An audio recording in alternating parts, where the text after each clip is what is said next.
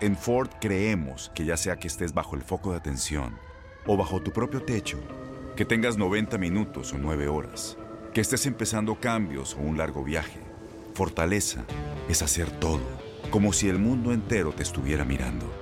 Presentamos la nueva Ford F150 2024. Fuerza así de inteligente solo puede ser F150. Construida con orgullo Ford. Fuerza Ford.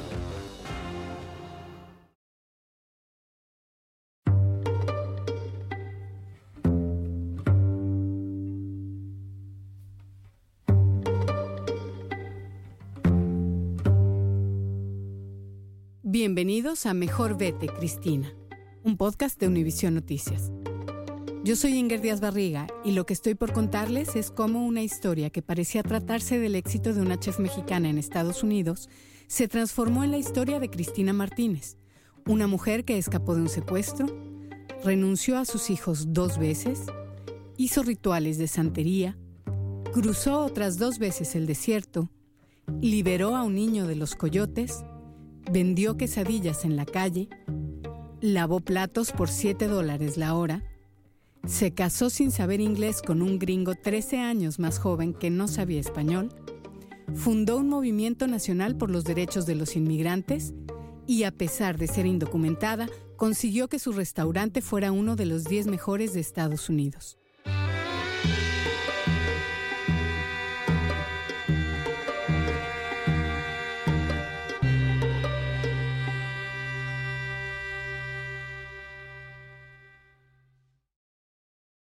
Menos de un mes después de haber cruzado el desierto por segunda vez y casi sin esperarlo, Cristina consiguió trabajo en un restaurante de alta cocina italiana en Filadelfia. La oportunidad se le dio casi sin buscarla. Un día se topó a un paisano conocido en la calle y él le preguntó si querría trabajar en el comedor que estaba por abrir en un par de semanas. Llegado el día de la apertura, la llevó al lugar y se la presentó al chef como su prima. Él vio que Cristina era buena para cortar y disponer ingredientes, así que le dio un puesto de preparadora. Iba a ganar 420 dólares quincenales. Su amigo, el que le había recomendado, también se quedó trabajando en el restaurante italiano. Además, se convirtió en el traductor de Cristina y le ayudó por mucho tiempo a comunicarse en una cocina donde casi nadie hablaba español. Uno pensaría que lo hacía de buena fe, pero Cristina me contó que él estaba interesado en ella. Aún así se las arregló para mantenerlo como amigo, aunque no le correspondía sentimentalmente. Cuando le volvieron a pedir un Social Security Number, acudió a su cuñado Luis y recuperó fácilmente el número falso que había sacado la vez pasada. Cuando yo me fui, yo lo dejé, entonces me dijo, no vas a gastar, aquí tienes el tuyo. O sea que ahí me ahorré como 120, entre 120 y 150. Ahora creo que valen de 80, ya están más baratos porque ya son más fácil de hacer. Conseguir un social falso es indispensable para los indocumentados en Estados Unidos. Después de entrar ilegalmente al país, esta es la segunda transgresión obligada para los inmigrantes decididos a trabajar en busca de oportunidades. Esto se debe a que aquí ningún empleador puede contratar legalmente a nadie que no tenga un Social Security Number.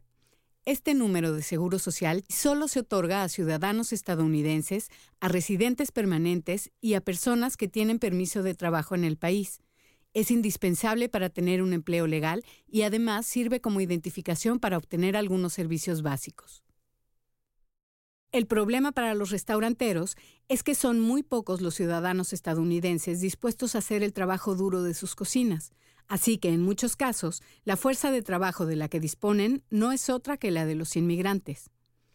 El lío de la contratación se resuelve cuando estos compran sin dificultad números de seguro social falsos y sus patrones deciden hacerse de la vista gorda, lo cual funciona para todos hasta que vienen las inspecciones de migración. En 2015, un estudio del Centro de Investigación Pew reveló que al menos el 11% de todos los empleados de la industria restaurantera eran indocumentados, lo que equivale a cerca de 1.3 millones de trabajadores. Según el mismo estudio, el 19% de todos los lavaplatos, el 17% de los meseros y el 17% de los cocineros son inmigrantes sin papeles. Pero volvamos a la historia de Cristina. La oportunidad de trabajar en aquel restaurante de alta cocina italiana fue decisiva para ella. Allí no solo consiguió ganar dinero para pagar los estudios de su hija Carla, sino que también aprendió técnicas con las que pulió su trabajo de cocinera. Como preparadora le tocaba ayudar a la elaboración de muchos platillos, incluyendo los de la chef de repostería. Dice, ayúdame, ayúdame, ayúdame a empanizar sus moldes y sírveme aquí tanto de azúcar y esto y lo otro. Aprendí a hacer de, de todo muy rápido, o sea, en cuatro meses hice demasiado cosas buenas. Y sí, no tenía ni medio año trabajando allí cuando por medio de su amigo, pretendiente, traductor, el chef le preguntó si quería ser la nueva chef repostera del restaurante porque el puesto estaba por quedar vacante. Cristina se enfrentó a todos sus miedos antes de aceptar. La subchef se iba a casar y necesitaban a alguien para hacer los postres. Me fumo un cigarro y digo, ay señor, ¿será no será? Lo tomo, lo dejo. Y dije, no, ya tengo 40 años, si me quedo de preparadora, no voy a ser más que una simple preparadora, no sé hablar inglés, pero bueno. Y me meto y le digo, sí, quiero ser la postrera. Y me dice, ok, la muchacha te va a enseñar la mexicana, que era la que era ayudante de la postrera. Cristina dice que esta otra mexicana que menciona no le tenía precio. Sospecha que además pudo haber estado resentida por su inesperado ascenso. Así que directamente se negó a enseñarle nada y el amigo pretendiente traductor, que sí podía haber intercedido para convencerla porque se llevaban bien, puesto a elegir, en ese momento eligió darle la espalda a Cristina. Porque como era bien su amiga la otra, y como yo no le aflojé nada, pues se enojó porque saben que pagan entre 18 y 22 dólares la hora. Entonces, pues, pues yo lloraba yo, porque, pues sí lloraba yo, porque imagínate, aquí ya me van a dar un cheque de 1.700 y no sé hacer nada. Y, como preguntas si las recetas están en inglés. Y ahí viene el problema del idioma. La cosa se puso color de hormiga. Un altercado en la cocina con la ayudante de la repostera alcanzó niveles graves un día que un gesto de la chica sacó a Cristina de sus casillas. Ella me dice, rápido, quiero las galletas y me truena los dedos. Y entonces, que me enojo. O sea, ya era que no me enseñaba, me aventaba las cosas, me trataba mal delante de todos. Y entonces, pues ya un día me truena los dedos la chiquilla, sí. Ella está metiendo el pan con aceite en el horno a 500 grados y le dije, mira, ya me caíste hasta la madre. No me conoces, no sabes quién soy y no sabes que soy capaz de matarte.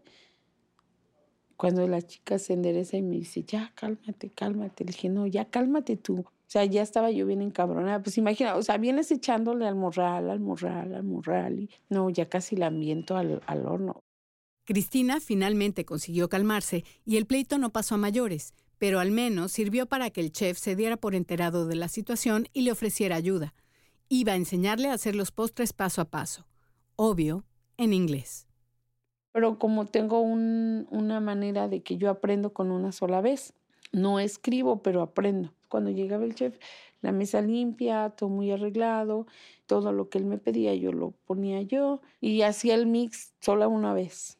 Entonces yo tenía mi libretita y anotaba yo, primero los huevos, luego el azúcar, luego la mantequilla, luego el aceite, luego la leche, como la entendiera yo. Y le da 15 minutos al número dos y queda el triangulito, ¿no? ¿Qué hora el globo? O sea, porque no hablaba yo inglés, entonces, ¿cómo iba yo a aprender? Y eran mis dibujos en, en mi libreta. Cristina superó la prueba con esa habilidad que heredó para aprender a la primera y para el 2010 ya se había convertido en la chef de repostería de un elegante comedor italiano de Filadelfia. Su sueldo era de más de 3 mil dólares al mes y no conforme, se consiguió otro trabajo de noche. En él solo lavaba platos, pero con eso sumaba 800 dólares extras a su ingreso mensual, que ya superaba los 4 mil. Estas cuentas explican claramente una de las principales razones por las que tantos latinoamericanos vienen a trabajar a Estados Unidos. Cristina jamás habría podido aspirar a ganar una suma semejante como empleada en México. Allá, un chef de repostería promedio hoy gana entre mil y 1.400 dólares al mes.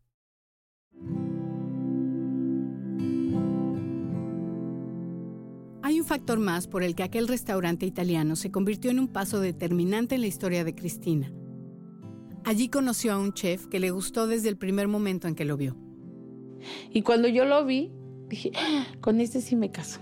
Pero yo vi a Ben como de su rostro como un hombre de 37 años, 39 más o menos. O sea, cuando yo lo vi la primera vez, yo lo vi grande. ¿Y cuántos tenía? 27. ¿Y tú? 40. Bueno, pues la edad fue lo de menos. Aquel chef de ascendencia italiana hoy es el esposo de Cristina. Se llama Benjamin Miller, pero ella le dice Benjamín, Ben o a veces Benjas. Él llegó a trabajar como cocinero Gagman J, que son los que se encargan de las guarniciones, al restaurante donde Cristina era repostera. Pero él también había recorrido el camino difícil de las cocinas, aunque lo hizo más por elección que por falta de opciones. Tiempo antes, él había abandonado la universidad donde estudiaba religión para recorrer el país en busca de las respuestas que los libros no le daban. Durante cuatro años no tuvo un hogar fijo y se ganó la vida como músico callejero hasta que volvió a establecerse en Filadelfia y entró a trabajar en las cocinas igual que Cristina, como lavaplatos. Después, como ella, trabajó duro para abrirse camino entre los cocineros. Al principio lo más difícil para ellos fue la comunicación, que se complicaba porque Cristina se resistía, y hay que decir que aún lo hace, a hablar inglés. Esta resistencia suya me llamó la atención desde que la conocí. El hecho de que esta mujer, capaz de escapar de un secuestro o de cruzar dos veces el desierto, se sienta tan insegura de hablar en otro idioma, no me cabe en la cabeza.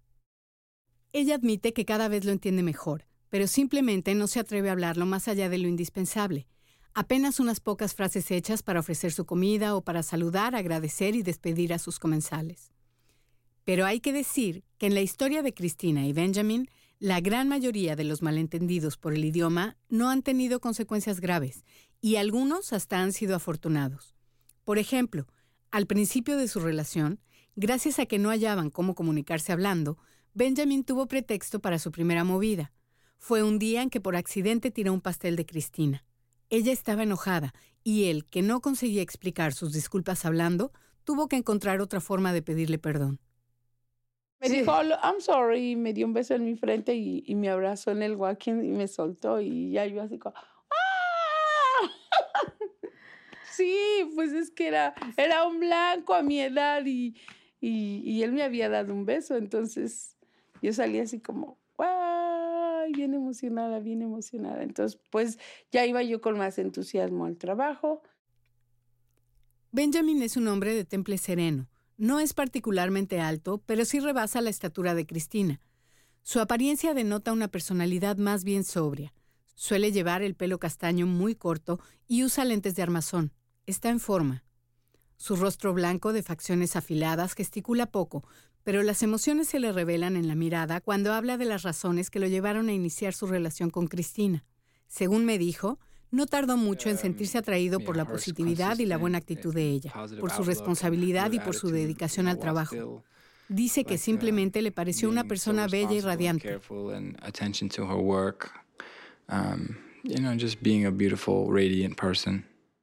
Poco después de conocerla, Benjamin supo que Cristina trabajaba otro turno de noche. Al salir del italiano, se iba a lavar platos a otro restaurante de los mismos dueños. Ella le explicó como pudo que necesitaba el dinero para mandárselo a su familia. Fue algo, fue algo bonito, o sea, fue algo bonito. Porque él me dijo, si quieres cásate conmigo, yo te ayudo. Cristina cuenta que a pesar del claro interés de Benjamin por acercarse y ayudarla, ella, como decimos en México, se dio su taco. De modo que pasó al menos un año entre que se conocieron y ella aceptó una de sus invitaciones. Yo le dije a Ben, mira, yo no tengo tiempo para ir a la escuela a estudiar inglés. Si quieres que salgamos, vas a hablar español. Si quieres, si no, pues no pasa nada. Así que Benjamin se propuso aprender a hablar español y para eso se reunían en su casa entre turnos a ver una telenovela. ¿Para qué? Ya todo está muy claro. Sigues queriendo la huesuda esa. Te quiero a ti. Sí, cómo no. Me quieres pero freír en aceite. Y el que se va a freír espárragos eres tú. Ah, pues veíamos al diablo con los guapos. La telenovela. Sí. Juntos. Todos los días. y él entendía algo. Él practicaba y me hablaba como si fuera la novela, este. No sé, él me decía cosas que decía la novela, entonces como mi amor, mi así. Pero antes de que consiguieran entenderse mejor, los equívocos fueron varios. Benjamin cuenta que llevaban pocas citas cuando él le dijo, ten la llave de mi casa por si algún día necesitas algo. Al día siguiente apareció ella en la puerta con todas sus maletas.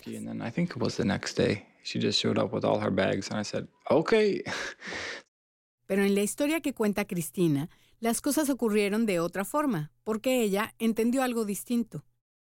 Y me dijo, ¿por qué no te vas a vivir conmigo? Y le digo, ¿en serio? Y me dice, sí.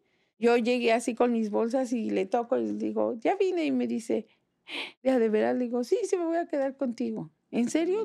Y me abraza y me dice, pues estás bienvenida. Fue algo bien, bien padre, padre, padre. Y ella me dijo, mira, esta es mi casa, mis especies, bla, bla, bla, bla, bla, bla. Pero el malentendido más grande que han tenido hasta hoy fue porque Cristina no le contó a Benjamin su pasado completo desde el principio. Según me dijo ella, fue porque no tenía las herramientas para explicarse. Aunque si me hubiera dicho que fue por miedo, yo no la habría juzgado. Él me preguntó, me dijo, ¿por qué trabajas tanto? Le dije, es que tengo una hija. Pero no le podía decir de mis hijos porque, no porque los negara yo, sino porque no hablaba yo inglés. O sea, no, no podía decirle, o sea, le dije, tengo una hija. Y entonces él me decía, cuando hora, Lady One, o sea, no sabía cómo decirle. Entonces le enseñé las fotos de Carlita y le dije, sí, ella, porque solamente a ella la tenía yo manteniendo. O sea, de José, de, de, Jesús y de Isaías, ellos estaban con su papá, o sea, ellos no estaban en nuestro camino. En esos entonces Isaías no hablaba conmigo. José tampoco hablaba conmigo, mucho menos Jesús. O sea, en el 2012 yo todavía no hablaba con ellos. Así que Benjamin se enteró de que Cristina no tenía uno, sino cuatro hijos en México, cuando ya había volado hasta allá para pedir su mano. A estas alturas no sé qué me sorprende más de esta confusión en particular, que ella no encontrara la forma de decírselo antes, o la tranquila reacción de Benjamin al enterarse. Se lo preguntó a Cristina y cuando ella se lo confirmó, lo aceptó sin darle mayor importancia. I came back and asked Christina, and she's like, "Yeah, I do have three sons." I was like, "Okay." you know, but just to keep rolling with it, you know. En cualquier caso, el hecho da cuenta de la singular relación de esta pareja. Benjamin es un hombre profundamente espiritual a pesar de no practicar una religión convencional. En alguna de nuestras conversaciones me contó que medita todas las mañanas y que hace muchos años que vive según las enseñanzas de un chamán que se convirtió en su maestro espiritual. Esa vez me explicó que fue gracias a la influencia de ese maestro que decidió emparejarse con Cristina, y también que sus razones perseguían fines de crecimiento interior que tenían muy poco que ver con el amor romántico. Además me dijo que su maestro analizó a Cristina, que leyó la palma de su mano y examinó muchos otros factores del plano espiritual antes de asegurarle que a pesar de sus defectos, eran perfectos el uno para el otro, complementarios ideales. En estos términos, Benjamin admite, medio en broma, que su matrimonio con Cristina fue arreglado, al menos espiritualmente, Okay, so it was some arranged marriage. Yeah. Mm. like like spiritually arranged. Yeah, kind of like they do in India. You know, they look at the astrological charts. He looked at the palm. He looked at a whole bunch of different factors and said, you know, you have good. You neither of you is perfect, but you're perfect for each other in the way okay. that you know you complement each other. Benjamin y Cristina se casaron en el 2012, luego de que él viajó a México y habló con la mamá de ella para pedir su mano. Por increíble que pareciera, esta sí que era una nueva vida. Todo fue muy distinto a cuando se casó con Isaías, empezando por su suegra. Le habla a su mamá y le dice, me voy a casar con Cristi, ella tiene cuatro hijos, se llama Carla, Jesús, José y este, Isaías. Fue viernes, y el lunes mi suegra nos hace una grande fiesta tan bonita. Fuimos a Macy's a buscar mi vestido de bodas, este, estaba muy emocionada. Desde los fogones, Benjamin es testigo de la lucha diaria de decenas de cocineros indocumentados por sobrevivir, de lo poco que ganan, de lo mucho que sacrifican, del daño emocional que les causa vivir alejados de sus familias.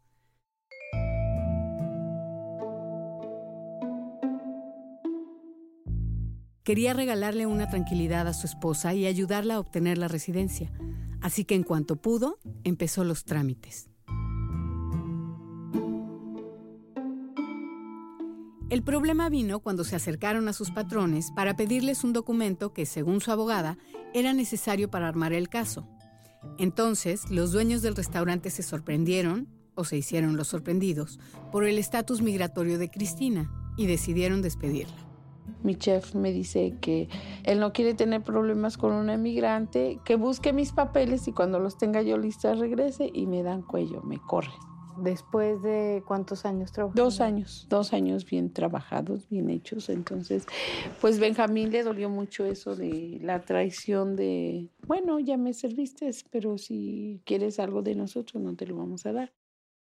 Obviamente, Benjamin renunció y no tardó mucho en conseguir otro empleo, pero para Cristina, sin documentos, fue más duro. Para colmo, como su residencia estaba en trámite, ya no podía usar el número de seguro social falso ni siquiera para lavar platos. Empezar de cero no es un reto nuevo para Cristina. Ha tenido que hacerlo varias veces ya y en condiciones de vida o muerte además. Pero esta ocasión fue diferente porque ella estaba deprimida. A la decepción por la conducta de sus patrones, se sumó el toparse de frente con la vulnerabilidad de su condición de inmigrante. Y si a eso agregamos el hecho de que ella no sabía hacer otra cosa que trabajar, no es extraño que el mundo se le viniera encima. Le costó sobreponerse como nunca, pero la urgencia de conseguir dinero para mandarle a Carla la hizo levantarse. Salí con mi canasta de quesadillas a vender y pues sí, era bien triste, porque imagínate, o sea, yo dejé mi restaurante en Capulac, tenía yo un negocio en México y salir con una canasta de quesadillas de, de un dólar era bien difícil. Imagínate todo lo que ya había yo dejado, o sea, de trabajar en un restaurante de línea, de saber lo que yo sabía para hacer quesadillas, la situación les generó impotencia y la sensación de haber caído en la trampa migratoria que, según la perspectiva de Benjamin, retiene en el país a 11 millones de personas trabajando sin derechos y por salarios bajos, paralizados por el miedo que les provoca la criminalización de su trabajo.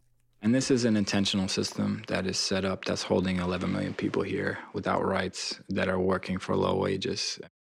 Esta experiencia movió a Cristina y a Benjamin a alzar la voz por los millones de inmigrantes que no pueden trabajar legalmente en los restaurantes de este país, que no pueden usar su nombre verdadero, que viven con miedo permanente a ser deportados. A raíz de eso fue que nos empezamos a meter al movimiento de que no es justo las leyes migratorias, ni los restauranteros haciendo, apoyando a su gente, que les ayuda, que les hace dinero. Entonces fue que empezamos a ser activistas por eso. El movimiento que iniciaron se llama Right to Work y busca que los trabajadores sin papeles dejen de ser tratados como delincuentes, ejerciendo presión sobre el gobierno estadounidense para que los reconozca y los proteja dándoles los derechos que les corresponden.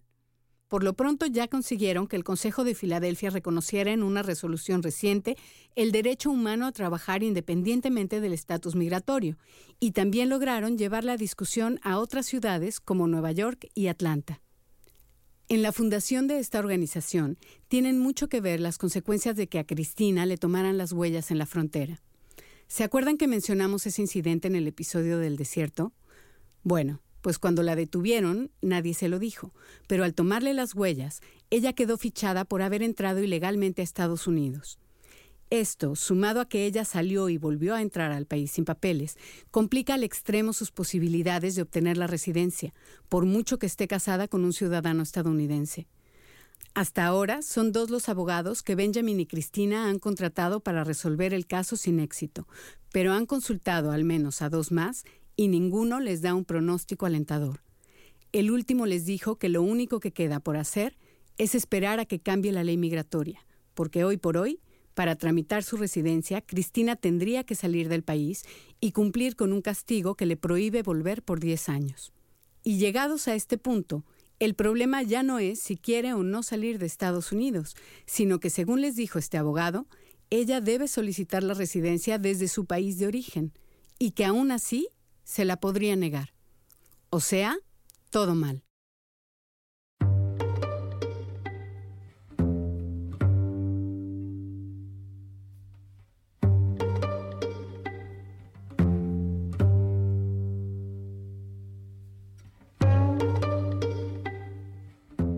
En el siguiente y último capítulo, Cristina consigue el sueño americano y se vuelve famosa con un restaurante de barbacoa alabado por la crítica, pero decide cerrarlo después de que muere uno de sus hijos.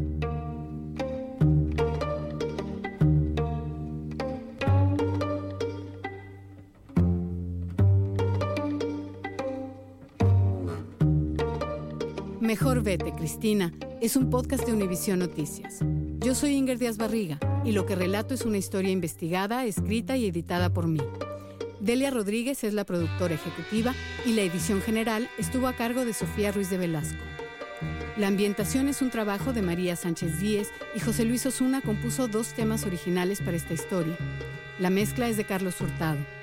Gracias a Cristina Martínez y a Benjamin Miller en Filadelfia a la familia Martínez, en especial a Carla, José y Paco en Capuluac, México, y a Carlos Cortés en las cabinas de Univisión en Miami.